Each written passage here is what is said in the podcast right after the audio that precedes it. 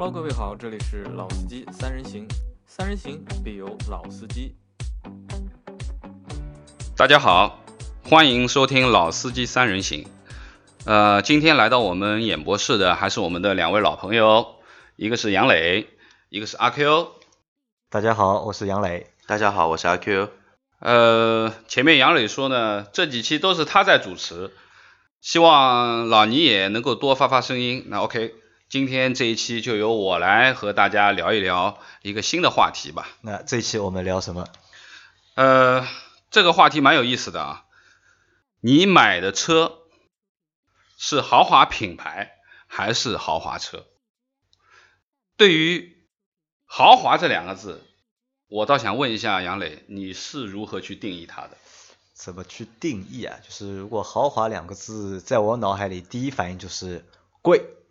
就是买不起，可能就离我很贵吧。就是可能我们如果豪华品牌的话，就是相对来说好理解一点，就是我们现在看到的那些宝马啊、奔驰啊、奥迪啊，或者凯迪拉克啊，或者沃尔沃啊，或者是更离我们更远一点的，你说保时捷啊、法拉利啊。兰博基尼啊，或者是那些就是超跑啊，我都把它算为就是豪华品牌。小区，杨磊已经讲了这个关于豪华的概念啊，他他是这么认为的，我想听听你的。豪华品牌跟豪华车，其实我觉得啊这个东西里面有很深的奥妙在里面。怎么样一个奥妙呢？就像杨磊说的，呃，我们说一些超跑品牌，我说什么超豪华品牌，我们先去撇开不算。你说宝马、奔驰、奥迪啊、雷克萨斯啊、沃尔沃啊，这么一些车型，其实你说找个二十年前，他们进中国的车，倒都是真的都是豪华车，都是七系啊，都是 S 级，都是 LS。然后往后呢，就开始搞一些小东西进来，搞一些一系、三系，搞一些 A 级、B 级、C 级这种车进来。但是这种车卖的也便宜，二三十万。基本上我们说之前考虑大众的一些客户都能完全够得到这些车型，但是去看一下，他们一些配置是完全达不到我们所说的豪华车的一个标准，完全达不到。那么这种品牌到底怎么样来称之为呢？你是到底是买了一台豪华车，还是就看中这个牌子去买了一台豪华品牌里面的不是豪华车？嗯，其实我觉得呃阿 Q 前面讲了，因为他毕竟是专业人士啊，那么因为他自己也。做过很多豪华品牌的销售，那么我认为他这个定义比你杨磊这个要更精准一点。怎么说呢？因为今天我们聊的豪华品牌这个关键词，豪华车也是另外一个词儿。那么我觉得很多很多的朋友，比如说就像杨磊刚刚说的，他宝马、奥迪、奔驰啊等等啊，他就认为可能是一辆豪华车了，我买的就是豪华车，但实际真的不尽然。啊，实际其实没半毛钱关系的啦。对对对，那么今天我们要讨论的话题就是，到底你买的这辆车是豪华品牌，还是真正的豪华品牌中的豪华车？那么其实我我觉得就是说我们在聊呃今天这个豪华定义的时候，其实对于一辆车，我觉得豪华能够匹配得上豪华这两个字的话，其实有一个重要的一点，我们先可以从这些车的我们说的一些硬的。呃，配置上面，很多人说，哎，我这个车是豪华车，那我的配置很高。那 OK，很多配置的的确确，真的只有豪华车上才会去配备这一些配置。那么这个呢，可以让我们阿 Q 跟大家说一下，因为他更熟悉一点哦。呃，这个我简单说一说，呃，按照现在的一七年的标准。呃，可以这么来说，如果说一些常规的豪华品牌里面，那么基本上有配备最基本的空气悬挂，嗯，然后更加基基本的，然后我们先说一些豪华轿车，豪华的一些那个，比如说四门的电吸门，这么一些，因为这几样这两个东西，你在一些我们说豪华品牌的入门级车上面是完全看不见的，而且是无法选装的。那么还有一些更加后面的，比如说头层就它会标标称一些有品牌的。比如说 Napa 也好，或者说半本安皮也好，等等一些顶级的头层的小牛皮，作为一个内饰的一个装饰，这个也是一个标准之一。然后第三的话呢，你要有可能说是目前市场上最好用也是最炫的一套多媒体系统，就是我们的所谓的一些人人机交互系统，像导航啊，我们说一些互联的一些功能全部融合在里面，这么一些配置，那么可以称得上说你有一个豪华车的一个一个门槛达得到了。那么再往上，你可能说可以选装一些超级好的音响，一千两百瓦的、一千六百瓦的，呃，你可以选装柏林之声，可以选装 B&O，可以选装丹拿等等的一些音响。那么看品牌不同嘛。再往后，呃，玻璃玻璃也有讲究，然后在一些相对来说顶级的一些房车上面，其实双层玻璃他们不会做一个过多的宣传，但是双层玻璃他们又会加一层。涂层，呃，这一层涂层的话，我记得应该叫水银层吧，它就是在夹胶之间，呃，夹胶呃之间再多做了这么一层涂层。你去看玻璃上面是有一些泛紫色的这种夹胶玻璃，然后像早期的像太阳能天窗都可以作为一个豪华车的一个标准。其实，呃，我认为啊，只有达到这么一些标准的前提下，你才够资格能称得上是一台入门级的豪华车。那么一些顶级的豪华车无。无无非不离开这一个词，叫手工定制。嗯，你去看早期的大众、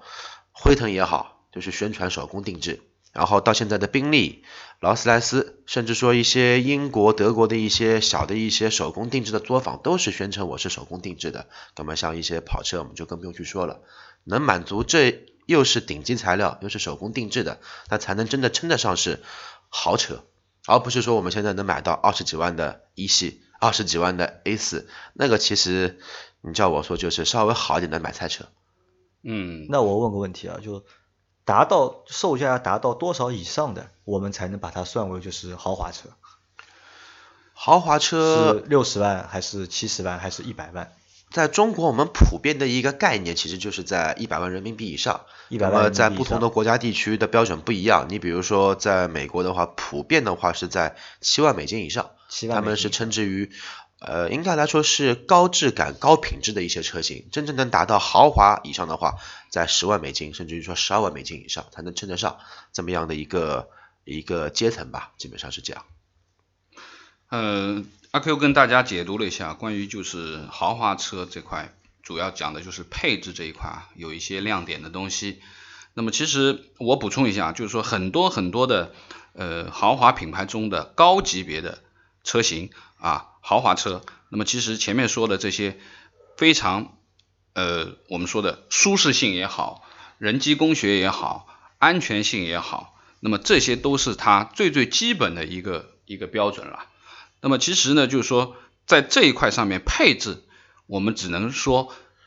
定义豪华车当中，它是一个一个其中的一个指标吧，不能完全都是。那么我打个简单的比方，就是说我们现在其实也有很多品牌，它不是豪华品牌，但是这些配置都有了。就像我们上次前几期做的节目里面，比如说宝骏啊，十万块啊，我的天呐，那它的配置简直已经到武装到牙齿了。那么前面包括阿 Q 在讲的很多很多的配置，其实也是。都有的这些配置，对不对？但是你为什么不能把它定义成一个豪华车呢？那我觉得就是说，从配置这一块的话，只能是我们定义豪华车其中的一部分的一些硬性指标，只是一个准入门槛啊，只是一个准入门槛。那么其实，在更多的这方面呢，我认为就是说，车辆本身的一些技术的性能，包括一些本身的材质，就是说从做工上面，从它的一些设计，它的一些用料。和它的一些我们说车辆最最呃有技术层面的，就是说特别是一些国际品牌上面，它的有一些专利的技术啊等等，这其实基本上我们说一些顶尖的一些技术层面的高端的配置，不管它是发动机的一些呃非常好的一些配置啊，一些功能啊，其实也是我们说去定义一些豪华车。不能单单说只是我们说眼睛看得到、手摸得到这些东西啊，那么其实还是有很多的。那还有哪些？你可以和我们大家说一下吗？嗯，我们这样讲吧，就是说，其实我我觉得就是说有几块东西我们可以去定义它这辆车是不是一个豪华品牌的车。那么第一个呢，就是说是它的发动机的布局的形式。那我们大家都知道，就是很多发动机它都是有横置的、有纵置的，对不对？那么基本上都是这两种形式。那么可以这样说，就是，呃，一般来说，只有纵置的发动机，我们才能把它定义到豪华车的级别。就豪华车都用的是纵置的发动机。对，就你们可以去看很多很多品牌里面啊，只有用到纵置发动机的，一般它都是属于高端车的这些系列，而很多下面一些入门级的车型，它可能用的都是横置发动机的这个这个布局的形式啊。那我就说呢，就是关于这个发动机的布局形式，其实是大有讲究的。那么主要其实在于什么呢？第一个就是竖置的发动机，它更容易让车辆的前后轮的配，我们说的配重达到一个平衡。那么这个平衡达到了以后，也就是更利于它的操控性。它的操控性，它的这个前后五十五十的这个配重更好的话，它的操控性能就就就越好。那么第二个呢，就是说竖置的发动机在整个的传动布局上面，比如说我们有很多的，比如说奥迪，它的很多的车型，高端的车型它都是 quattro 的，包括我们说的奔驰也是四驱的形式，宝马也有叉驱的形式，对不对？那么这一块。就是说，当它是呃纵置发动机布局的时候，它更容易去布局它后面的整个的这套四驱系统啊，它的这样的传动，它的传动轴，它的连接效率啊，各方面会更高一些。对，而且像老倪说的，他点到了一个品牌嘛，像奥迪啊、奔驰啊这种品牌，其实就是我简单就是总结一下，其实这个呢就是二十万的呃 Quattro 也好，Formatic 也好。和你卖到两百万或者一百万的 Quattro 和 Formatic 是完全不搭嘎的东西。对，一个是弟弟还是一个婴幼儿，一个是壮汉，这个是完全没 半毛钱关系的东西。所以说呢，也不要特别去我们说迷信一些所谓的一些怎么样怎么样怎么样的一些配置，其实真的说还没有达到了。对，那么前面说的就是关于发动机的布局去定义豪华车。它的布局形式啊，那么第二个呢，呃，我觉得就是它的整个操控性上面最主要的就是前悬挂啊，就是我们说的前轮的悬挂形式。那我们都知道，就是说大部分的车型啊，我们说三十万以内的车型，基本上采用的这个全悬挂的形式都是麦弗逊是前悬挂。那么如果说你材料用的好的话，可能你是铝合金的麦弗逊前前悬挂。但是我们对于豪华车的定义来说，前悬挂它一定是双叉臂结构的铝合金的材质的，那么才能把它定义成为我们说豪华车，就是你的前悬挂。那我打个比方吧，杨磊，你那辆英菲尼迪 Q 五零，东风英菲尼迪 Q 五零啊，你的前悬挂就是双叉臂的，双叉臂啊，这我那辆是豪华车嘛？啊，对，你的车级别比我高，因为我那辆车 Q 三。还是麦弗逊的，虽然它是铝合金的麦弗逊，但是它还真的不是能定义到这个这个但但但但是我打断一下老倪啊，如果说光从悬架这一个形式的话呢，我就要呃那个打断一下了。为为什么呢？因为我们跑车界有一个很传奇的东西叫做九幺幺，嗯，九幺幺全系列前悬挂都是麦弗逊的，那么你也不能否认它这个。是一个传奇品牌，是一个豪华品牌啊。当然，好像就除了保时捷以外，没没有别的厂商可以把麦弗逊做了这么的极致。对，这个我觉得还是我们说在整个这个结构上面，它的调教、它的用料、它的这些计算，我们说技术的含量远远大于它材质这部分的东西。对对对，其实老聂想说的是什么？他想说是一台真正的豪华车，它所给你能看到的材料，它不可能会差的。你同样去把一台，比如说 A 八、A 七，把它顶起来，跟顶起来一台 A 四顶起来，你看到你自己会吓一跳的。这个就是差别跟为什么差这么多价格的一个所在。对，那么前面说了，就是悬挂中的前悬挂，双叉臂铝合金的前悬挂，前悬挂，对不对？那么这个好处在哪里呢？你前面就说了，如果说你用到了双叉臂铝合金的前悬挂，第一，你的弯道。性能就操控会好，操控会好。这个在我们之前聊操控对对对，你的整个的在入弯的时候，就是同样我们说高速公路出口啊，有一个大弯，对不对？你到底是能够六十码过去，还是八十码不带着刹车就可以过去？其实这个就是考验你的前悬挂、你的侧倾这一块的东西。那么另外一个呢，就是我们讲的就是说前悬挂是给开车的人用的，对吧？那么同时你的后悬挂、你的形式决定了。你乘坐人的豪华定义，那么我们讲的就是你后悬挂的形式，也就是说，基本上豪华车的定义的话，它的后悬挂一定是铝合金多连杆的后悬架。那么很多更好的，比如说像很多像路虎啊等等，然后它可能是梯形多连杆的，它的框架这一块还是梯形框架的铝合金多连杆。那么这个多连杆的悬架系统，也就意味着你乘坐人，你能够感受到舒适的程度啊。它在后面呢，我们说这个避震上面啊，在整个的乘坐质感上面，那是完全不一样的。那么我们说了这个后悬挂啊，发动机前悬挂、后悬挂。那么另外一个还有一个就是你能跑得快，你能转得过来，那最主要的一个。你的刹车好不好？你能不能站住？对对？之前我们曾经在在谈轮胎这部分的，就谈谈到过一些刹车啊，很多很多的东西。那么刹车的好坏，我们说定义一个豪华品牌的刹车系统很重要。说了就是前后通风的刹车系统，刹车盘啊，前后通风的刹车盘。那么也可以我们把它作为一个硬指标，放在一个豪华品牌当中。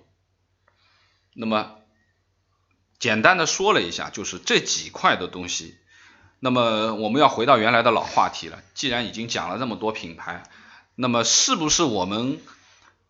碰得到的这些豪华品牌当中，那么我们来扒一扒、数一数，到底有哪一些只有一个豪华品牌的帽子，而没有一个豪华车的实质呢？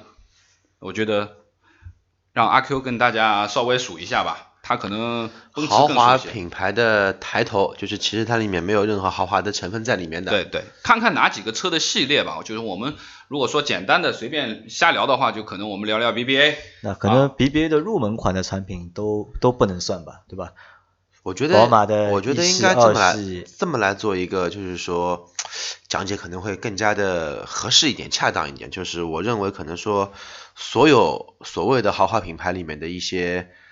按车级别来分的话，C 级车以内基本上都不可能能算得上是豪华车，甚至于一些 C 级车都够不上豪华车这个标准。因为真正的豪华车，嗯，应该来说统一的标准都是在 D 类车以上才能称之为豪华车，甚至于是 E 类车。也就简简单说吧，你达不到 BBA 的八系，呃，那个奥迪 A 八不是八系，我说错了，口误啊，和七系，然后还有的。奔驰的 S 以及捷豹的叉捷等等这一个 D 级车以上的一个级别的车，你们如果称之为自己是豪华车，那么你们真的是蛮好，蛮不要脸的。就就豪华品牌嘛，就不是豪华车嘛。对，其实是两两两个概念。那前面就是听老倪和阿 Q 讲了那么多嘛，其实对我来说啊，就是。怎么说呢？因为其实我觉得我们节目就是不太应该说这种比较浮夸的内容，对吧？又是豪华车，又是豪华品牌，作为我们一个那么亲民的节目的调性来说呢，就是好像就是有点有点不着调。就我觉得有点不着调，就是那可能我觉得是我们这期到底想想讲什么？就可是不是要要告诉大家，就是不要单单的只是就是迷信品牌，不要以为自己买了一个宝马或者买了个奔驰或者买了个奥迪就觉得。非常了不起，或者非常怎么样？其实还是要去看你到底是买的什么车型，对吧？你豪华品牌不能代表豪华车，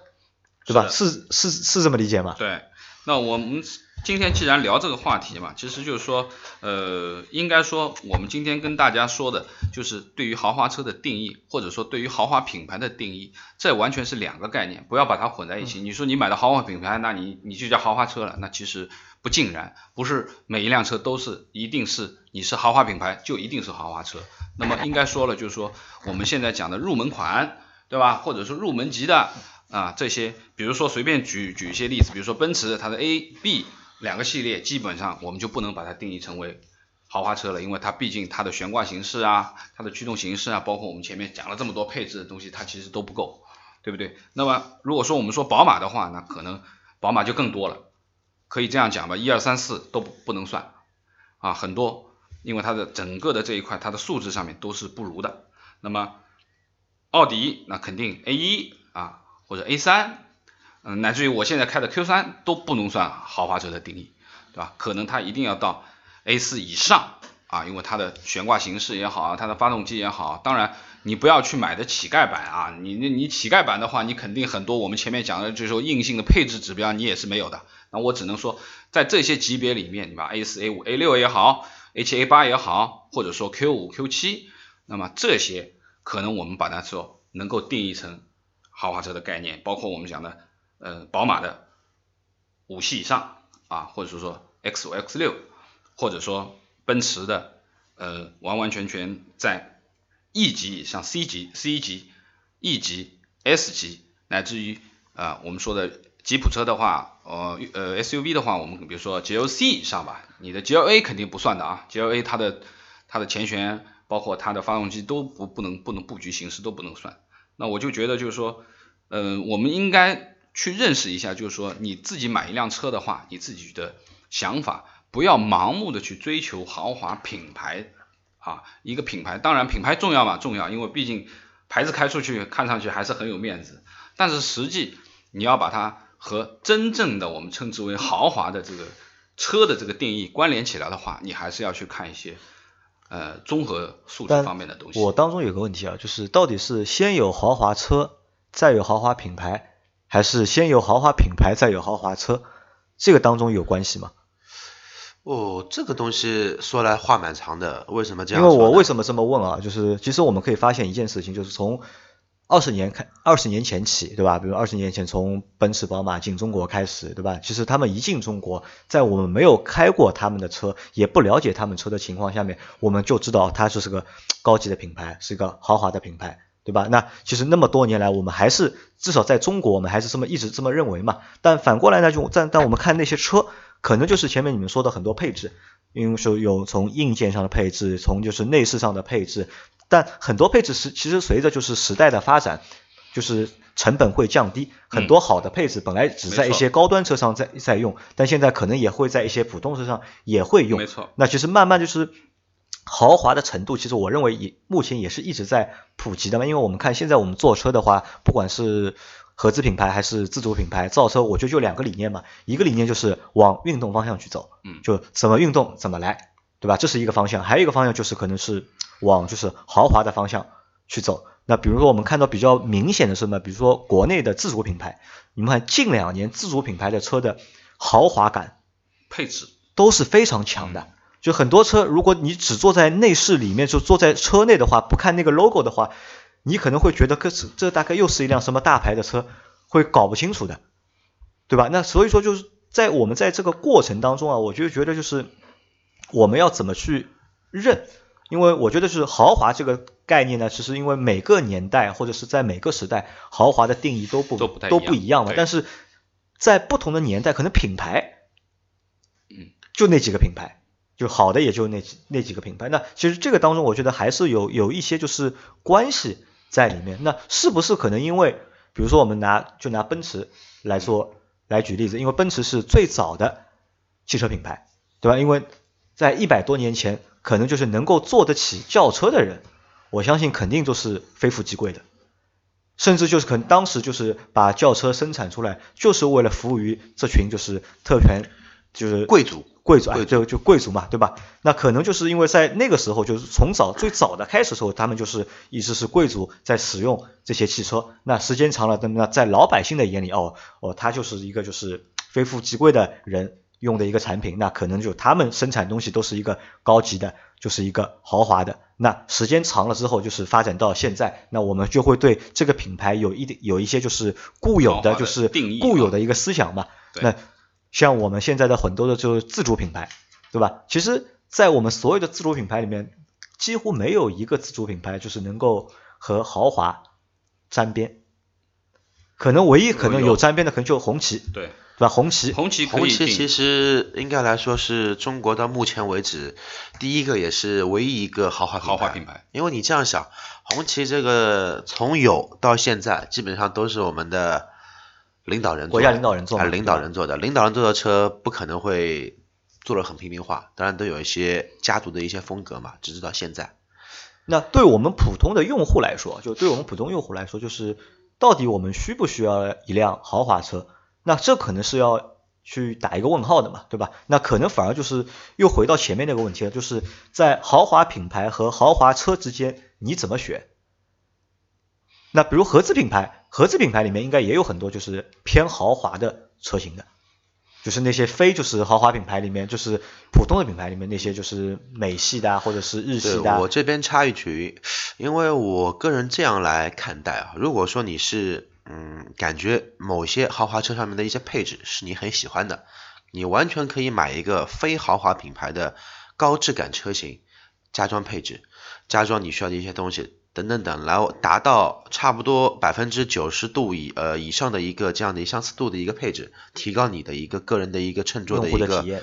体验感或者说一个舒适度。那么如果说你是完全是迷恋品牌的一个消费者，或者说呃小伙伴们，那么其实再高的配置对你来说也无所谓，那么你就索性就买一个贴了这个标的随便什么车也可以，就看得过去，只要是这个标，哎，因为能用就可以。因为一种就是说。呃，顾客的心态是我车是来服务人，我坐了舒服，我开了舒服，我用了爽才是真的。另外一种客客户是可能说是我不用用，车开起来都一样的，我不觉得你奥迪、奥拓都一样，法拉利反正都是都是四个轮子，不可能会有八个轮子的轿车的，对吧？根本没没有关系，根本我对配置也没要求，能开就可以了，排量也没有要求，那么好。如果说你就看到这个牌子，不管是蓝天白云，还是山茶星辉，还是一只豹，还是一匹马，只要你看着能开心，还还还是一头牛，对吧？马嘛可能是宝骏，牛嘛可能说是以后的中国的兰博基尼吧，对吧？只要你看这个牌子看了喜欢了，那么你去买，能保证带来给你每天的好心情，我觉得这个何乐不何乐而不为呢？因为车毕竟来说是服务人，是给人带去欢乐的一个一件物品吧。就改善生活质量的，就提高生活质量嘛，对吧？对，那么两位都已经聊了蛮多的了啊。那么我觉得就是今天我们做这档节目最主要的，其实还是跟大家交流一下，我们反正我们这三个人啊，老司机三人行，每个人对于豪华车和豪华品牌都有自己的想法和定义。那么把一些我们说称之为硬性指标的一些数据，或者说一些配置，跟大家分享一下。也就是希望大家在自己选车和购车当中，不要盲目的去追求某个品牌怎么样怎么样，那么更多的应该去看它的一些基础的素质，或者说我们说呃它的一些配置等等。那么呃很高兴今天跟大家就聊到这里吧，下期我们再聊。好的，下期我们再见。那我最后再补充一句话，就是可能我们离大家，就是我们三个其实都是屌丝嘛，对吧？其实我们三个呢，离豪华品牌都比较近，对吧？够一够，即使像现在想买也都能买，但是可能我们离豪华车真的还有比较长的距离。所以杨磊什么时候我们有金主爸爸来过来，我们可以合资先买一台豪华车，先爽起来。好的啊，那今天节目就先到这里，大家再见，拜拜，拜拜。